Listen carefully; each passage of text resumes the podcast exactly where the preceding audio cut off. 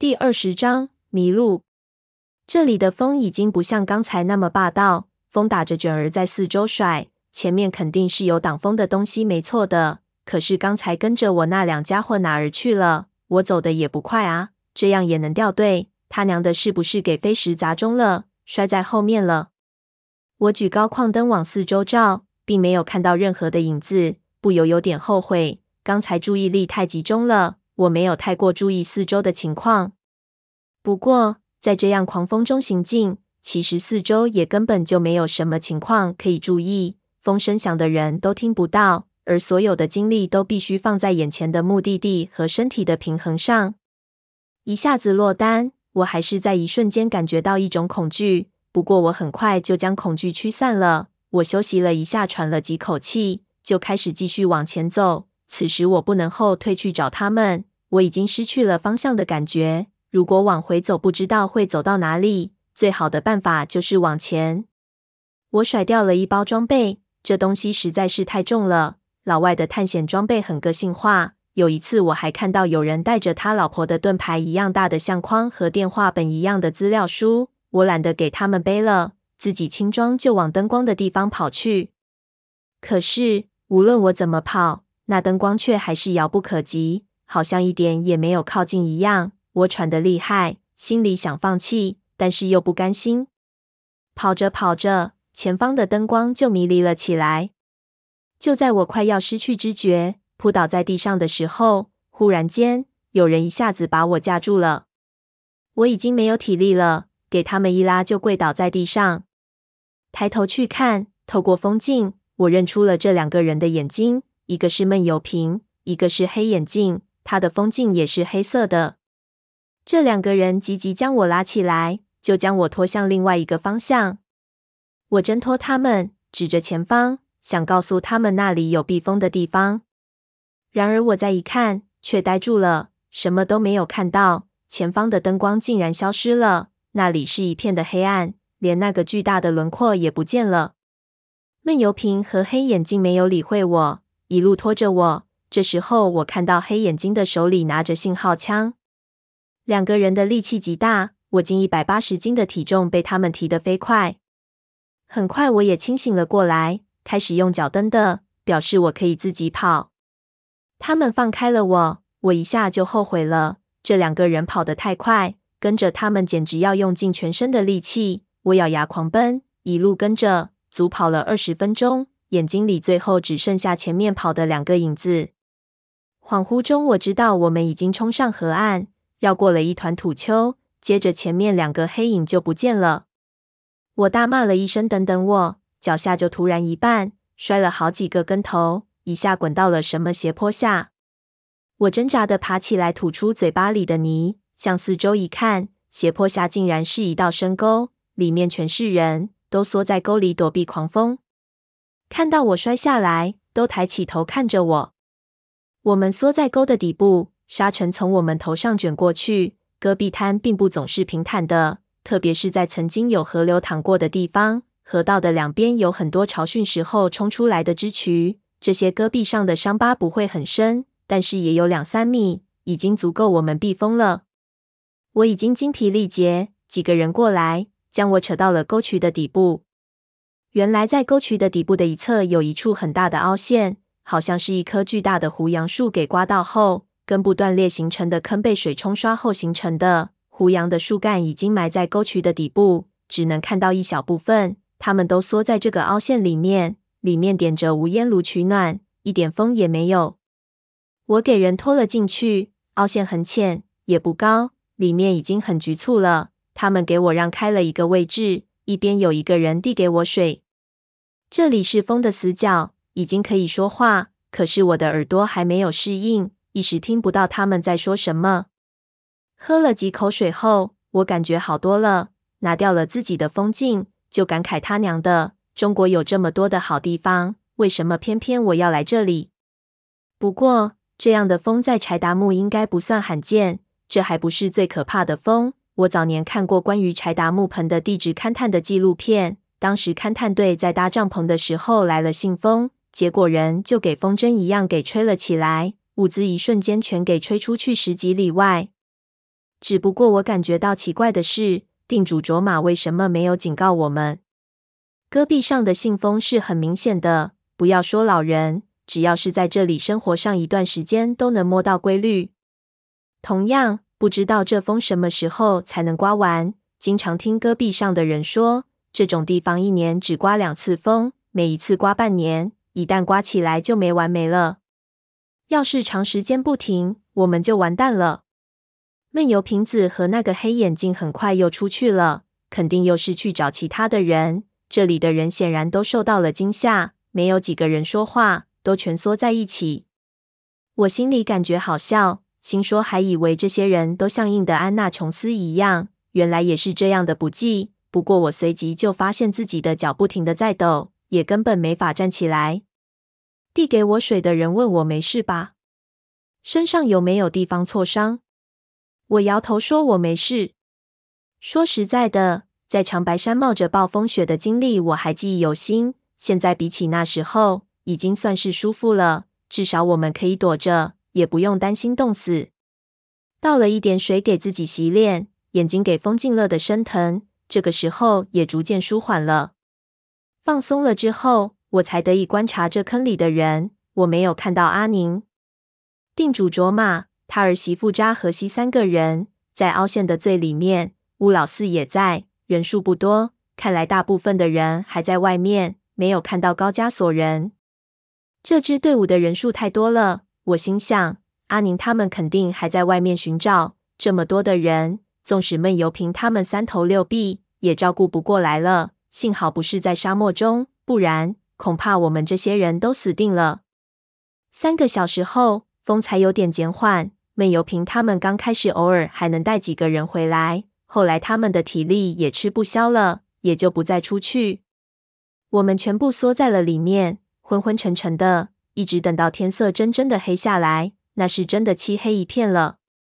外面的风声好比恶鬼在叫，一开始还让人烦躁，到后来就只感觉想睡觉。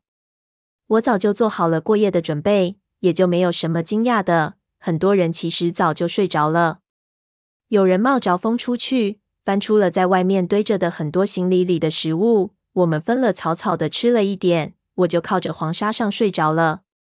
也没有睡多久，醒来的时候风已经小了很多，这是个好迹象。我看到大部分人都睡觉了。扎西坐在凹陷的口子上，似乎在守夜。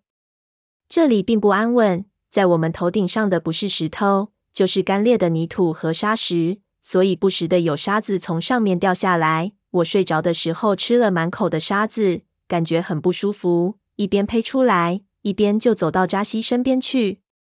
我并不想找扎西去说话。扎西不是一个很好相处的人，或者说他对我们有着戒备，而我也不是那种能用热脸去贴冷屁股的人，所以他的态度我并不在乎。我走到他的身边，只是想吸几口新鲜的空气，换个地方睡觉。不过我走过去的时候，就听到外面有声音，然后看到外面有矿灯的光线，似乎有人在外面。我心中奇怪，问扎西怎么了。扎西递给我一支土烟，说阿宁回来了，风小了，他们叫了人出去找其他人去了，顺便看看车子怎么样了。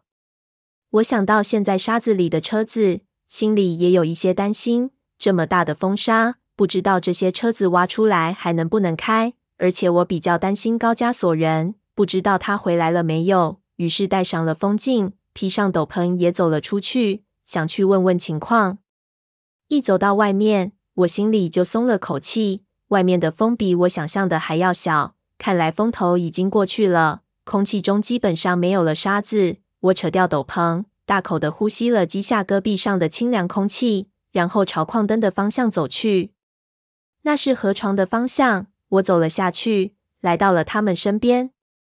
他们正在查看一辆车，这辆车斜着陷在了沙子里，只剩下一个车头。阿宁拿着无线电，正在边上焦急地调拨着频率。我问他们怎么样，一个人摇头，只说了一句“妻离子散”。我莫名其妙，并不是很能理解他的意思，于是看向阿宁。他看到我，很勉强地笑了笑。就走过来解释道：“刚才定主卓玛说，可能还要起风。我们必须尽快找到更好的避风点。不过我们的车都困住了，有几辆肯定报废了，其他的恐怕也不能开动，需要整修。他顿了顿，最麻烦的是有四个人不见了，有可能在刚刚缝起的时候就迷失了方向。我们刚才找了一圈也找不到。我问是哪几个人，阿宁就说是那个高加索人，还有三个人我不熟悉。高加索人在失踪的时候是和我在一起的，我就给他们指了方向，问他们有没有去那一带找过。阿宁就点头说附近都找了，这些人肯定走得比他想的更远。我叹了口气，安慰了他几句，让他不要着急。这些人都有 GPS，而且风这么大，肯定走不远。现在还有风，视野不是很清晰，等到天亮找起来就方便点了。他咬着下嘴唇，点了点头，但是表情并没有变化，让我感觉似乎有些不妙。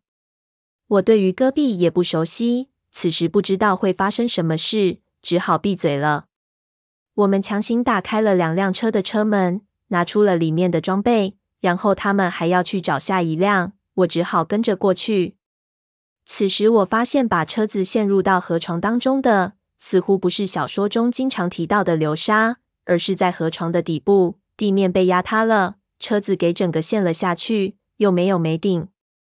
有个人告诉我，是盐壳给压碎了。这里的戈壁下面很多地方都有大量的盐壳。这里是河床，之前有水的时候，河底的情况非常复杂，有着大量的沉淀物。干旱之后，岩壳结晶的时候，就留下了很多的空隙。所以这种河床中有些地方其实像干奶酪一样，并不惊讶。我们停车停错了地方，我奇怪道：“但是我们一路过来都是在河床上走的，一直没出事情啊。”那人道：“那是因为之前我们走的河道已经干旱了很久了，但是现在我们脚下的河道最多干了半年时间。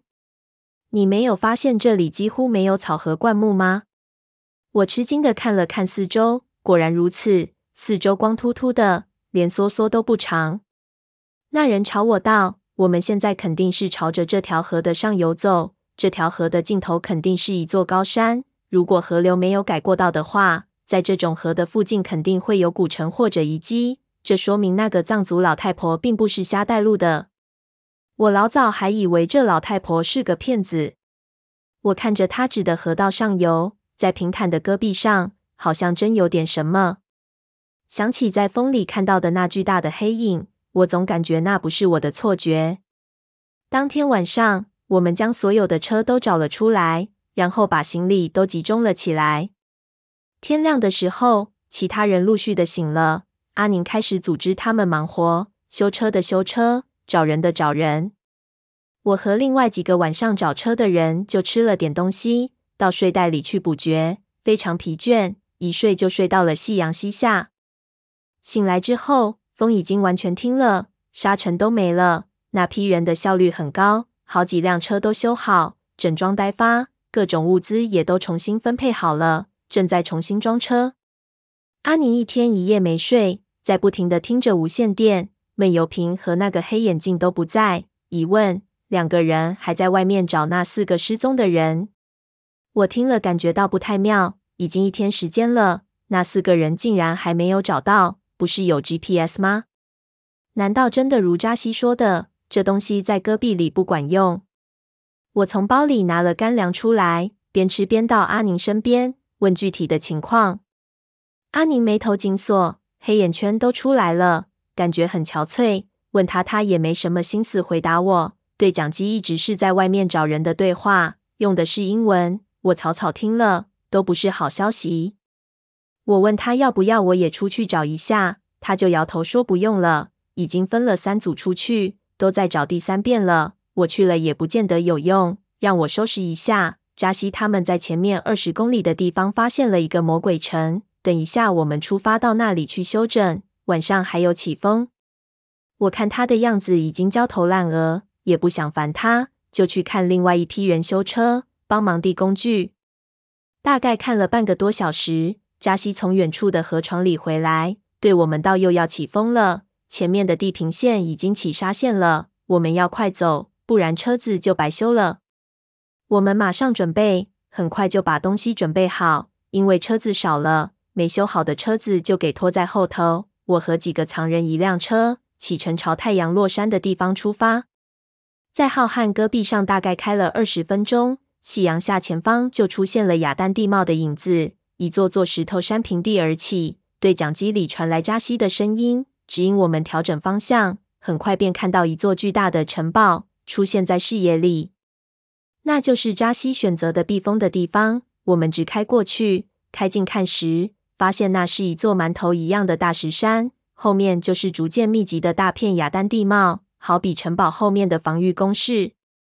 魔鬼城又叫风城，是大片岩石被大风雕琢出来的奇特地形。一大片区域内分布着大量奇形怪状的岩山。可以给人想象成各种诡异的事物，而且风刮过这些岩石的时候，因为分布的关系，会发出鬼哭狼嚎的声音，所以叫做魔鬼城。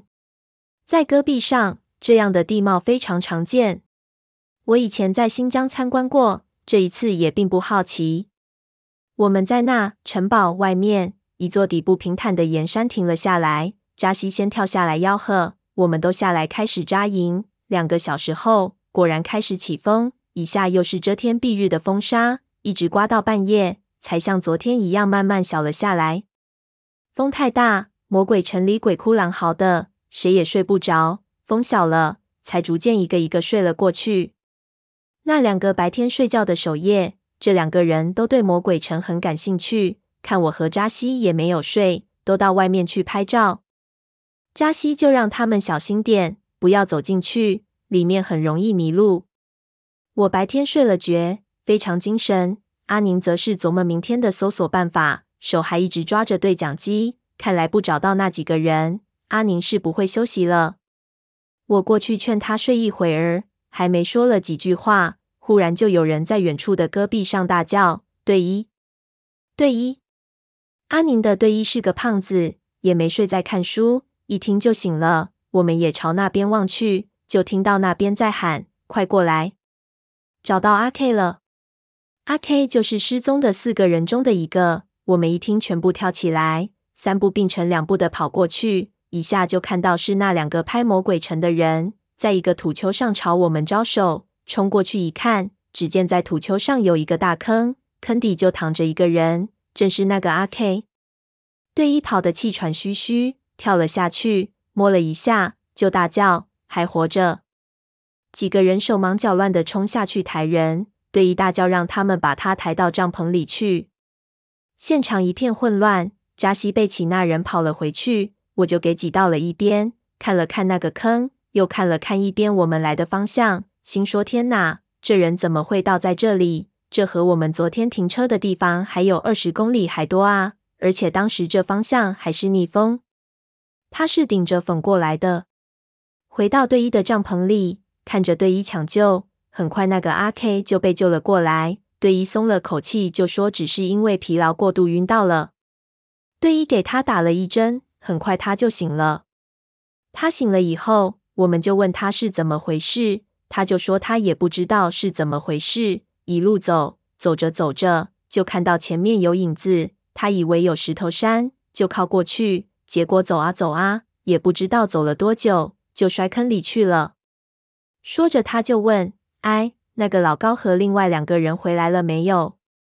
老高就是高加索人。我一听他说那影子的事情，心中就一个机灵，想问他详细。但是阿宁一听到他问老高，马上就问他为什么这么问，是不是见过他们？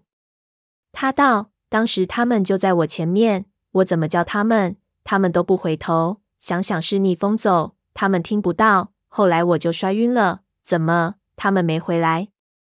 阿宁惊讶道：“你是说你在摔晕前还看到他们？”阿 K 就点头。阿宁转过头对我道：“听到了没有？发现老 K 的地方是魔鬼城外面，前面就是魔鬼城。这么说，他们进城里去了。难怪我们怎么找也找不到。”他一下眼睛都有了神采。马上拍手让我们出去。我们走出对弈的帐篷，一商议，阿宁就坚持马上进魔鬼城去搜索。这些人也不知道是怎么回事，逆风走了二十多公里，老 K 在外面摔昏了，里面的人可能也已经精疲力竭了，必须马上把他们找出来，这样我们也可以安心一点。我精神很好，就点头答应。我们马上分配了一下队伍，很多人就睡了，没有叫醒他们，就是队医和我，准备三个人先进去探一圈看看，其他人等两个小时再叫醒跟进来。说完，我们马上开始准备。刚把包拿起来，一边的扎西走了过来，拦住了我们，道：“等一下，我奶奶说你们不能进去，